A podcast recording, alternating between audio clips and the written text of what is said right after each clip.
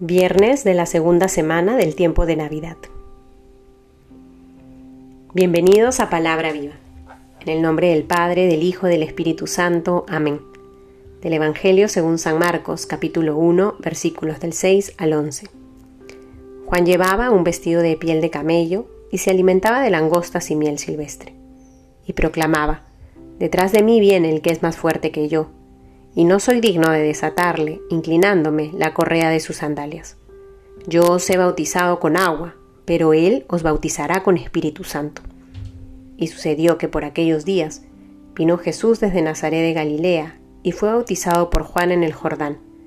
En cuanto salió del agua vio que los cielos se rasgaban y que el Espíritu en forma de paloma bajaba a él. Y se oyó una voz que venía de los cielos. Tú eres mi Hijo amado, en ti me complazco. Palabra del Señor. Queridos hermanos, estamos ya concluyendo esta segunda semana del tiempo de Navidad y nos vamos acercando a la gran solemnidad, a esta fiesta de la Epifanía, esta manifestación de Dios donde aquellos reyes, aquellos sabios de Oriente se acercan para rendir honor al Emanuel, al Dios con nosotros. Y hoy la liturgia nos invita a poner la mirada nuevamente en Juan el Bautista.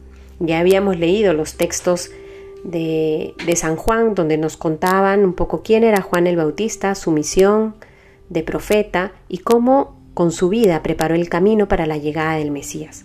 El día de hoy volvemos a poner nuestra mirada en Juan el Bautista, pero acompañados de Marcos.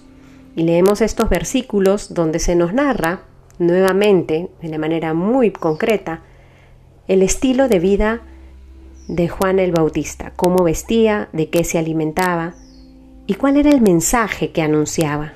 Detrás de mí viene el que es más fuerte que yo. Es este el contexto en el que luego se nos va a narrar el bautismo de Jesús, donde el Padre manifiesta que Él es su Hijo amado y que en Él se complace.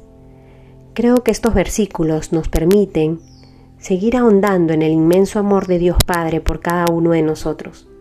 Por un lado, porque así como a Juan el Bautista lo eligió para una misión particular, de la misma manera lo ha hecho con cada uno de nosotros. Nos ha mirado y amándonos nos ha llamado a cumplir con una misión particular, que es la de anunciar y preparar el camino también para que sea el mismo Señor Jesús quien llegue y transforme los corazones de otras personas cada uno desde donde estamos, en nuestras familias, en nuestros centros de trabajo, en la universidad, en el colegio, en fin. Pero tenemos la misión de anunciar y compartir esta esperanza que nos trae la Navidad. Y por otro lado, reconocer que de la misma manera, ese mismo amor que siente el Padre hacia el Hijo amado, en quien se complace, pues lo siente con cada uno de nosotros. Somos sus hijos amados somos únicos e irrepetibles para Él.